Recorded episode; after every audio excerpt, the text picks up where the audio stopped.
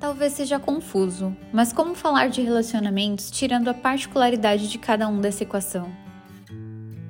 Podemos tentar ter receitas prontas. Fale que ama todos os dias de manhã. Dê beijo todos os dias antes de sair. Tente dividir as tarefas. E aí, no meio dessa receita, você pode pensar: mas Karina, na minha vida eu nunca fui ensinada a falar eu te amo. Tenho muita dificuldade, como que eu faço isso? E esse é o ponto. A receita pronta pode funcionar até certo ponto, mas cada um que entra em uma relação entra com as próprias dificuldades, bagagens, medos, expectativas e é preciso que seja feita a reflexão: quem eu sou para além dessa relação?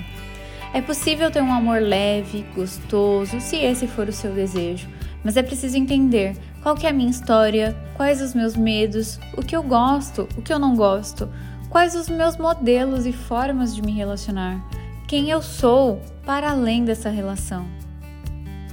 Falar de relacionamento para mim é também um ato de amor próprio, de se admirar, se conhecer, se amar, para então poder ser também amor com alguém.